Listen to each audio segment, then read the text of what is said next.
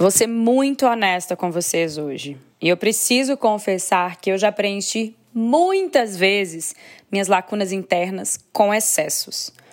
Vocês já repararam como é fácil fazer isso?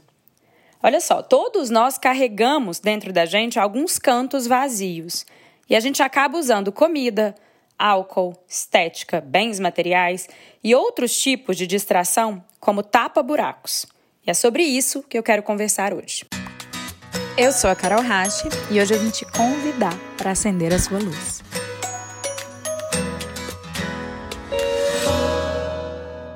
Várias vezes, quando a gente se sente inseguro, triste, estressado, a gente abusa de coisas como estética, compras, comida, uso de álcool, enfim, várias ferramentas que acabam se tornando sinais de excesso na nossa vida. Porque, em última instância, né, gente, todo excesso esconde uma falta. E muitas vezes os excessos eles nascem de práticas consideradas até nobres, como excesso de trabalho, fanatismo religioso, busca exagerada por intelecto ou por performance. Se a gente for parar para pensar, até o excesso de críticas, no fundo, ele nasce de uma lacuna. Porque ele não deixa de ser uma estratégia para se autoidealizar, para se projetar com algum tipo de superioridade e esconder as próprias falhas ou inseguranças. A gente conversou sobre isso naquele último podcast sobre cancelamento, lembram? Então, excessos, eles inclusive podem vir de práticas consideradas nobres ou naturais. A verdade é que, na medida que a gente ganha clareza sobre quais são os nossos excessos, onde é que a gente se esconde, por trás de que a gente se esconde para tapar os nossos buracos, a nossa tendência é ir para o outro extremo. A gente acredita que se a gente está, sei lá, vivendo excesso de compras, por exemplo, a gente acredita que se a gente se livrar por completo daquele hábito, estaremos finalmente então curando a nossa lacuna de insegurança que possa ter dado vazão ao excesso de compras. Mas é muito perigoso pensar assim, e eu vou explicar por quê.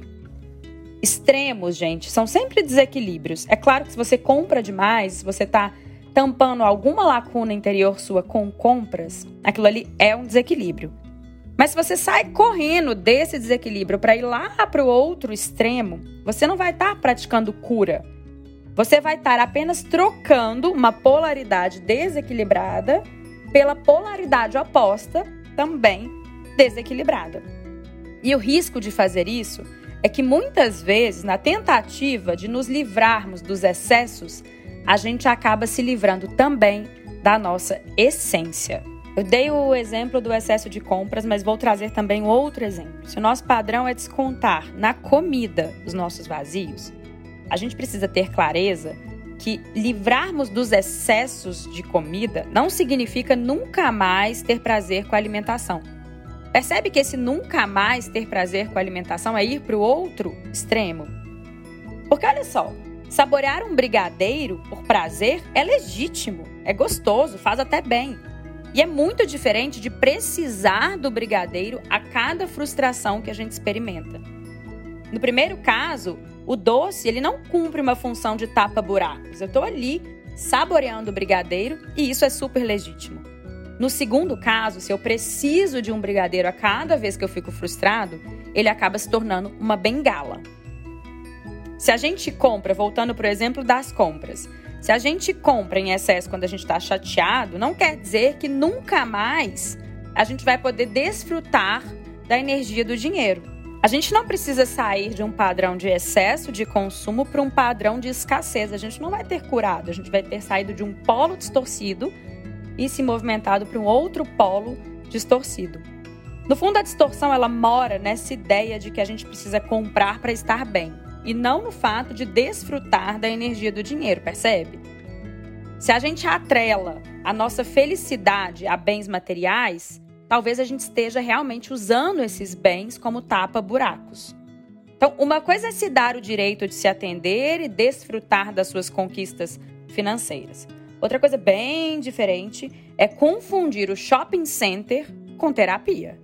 Usando agora o exemplo do excesso de crítica. Se somos excessivamente críticos e percebemos, ganhamos clareza de que isso é uma distorção, porque isso está nascendo na nossa insegurança daí a gente quer diminuir o outro, que a gente se sente um pouco melhor, a gente quer se provar, porque a gente não tem muita clareza do nosso valor, então a gente precisa o tempo todo ficar provando para os outros.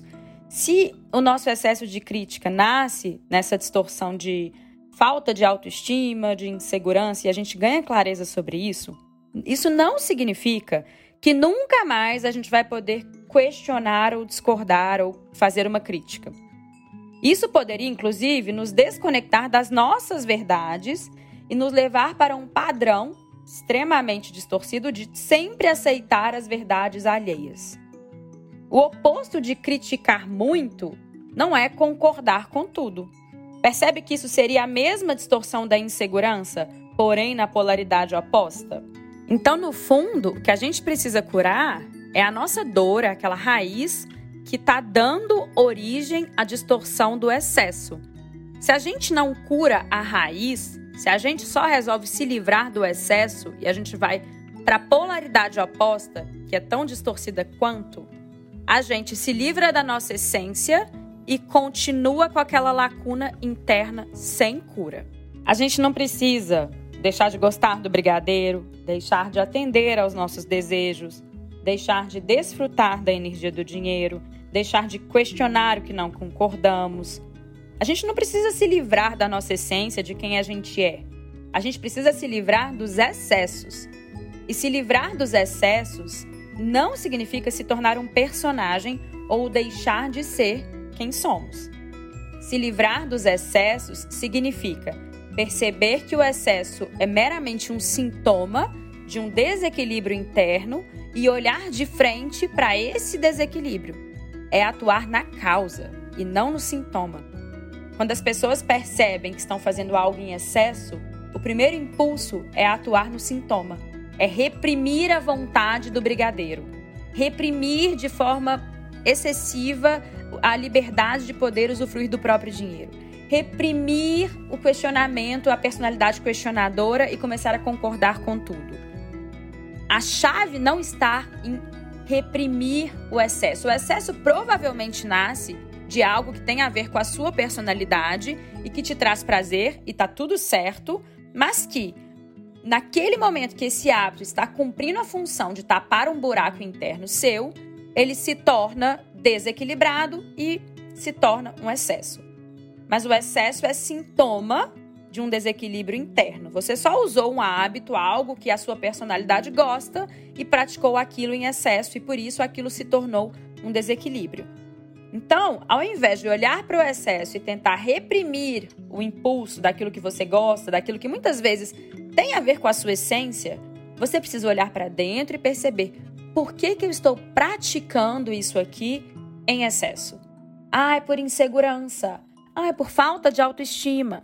Ah, é por excesso de estresse. Aí você começa a se investigar e você pensa: como que eu posso preencher essa lacuna minha sem desequilibrar esse hábito que é da minha essência gostar, que é legítimo e que eu estou transformando em distorção? Faz sentido? No fundo, é entender duas coisas, gente. Primeiro é que a cura não está nos extremos, a cura não mora nos extremos. Livrar-se dos excessos é se desfazer dos exageros. E isso é bem diferente de encarnar um personagem e aniquilar a sua própria essência. Depois, precisamos ter clareza de que os excessos são sintomas e que para curar a gente precisa atuar na causa. E eu gostaria que vocês saíssem daqui hoje desse nosso bate-papo com essa clareza, com essa disponibilidade de se livrar dos excessos mas se reservando o direito de preservar a sua própria essência.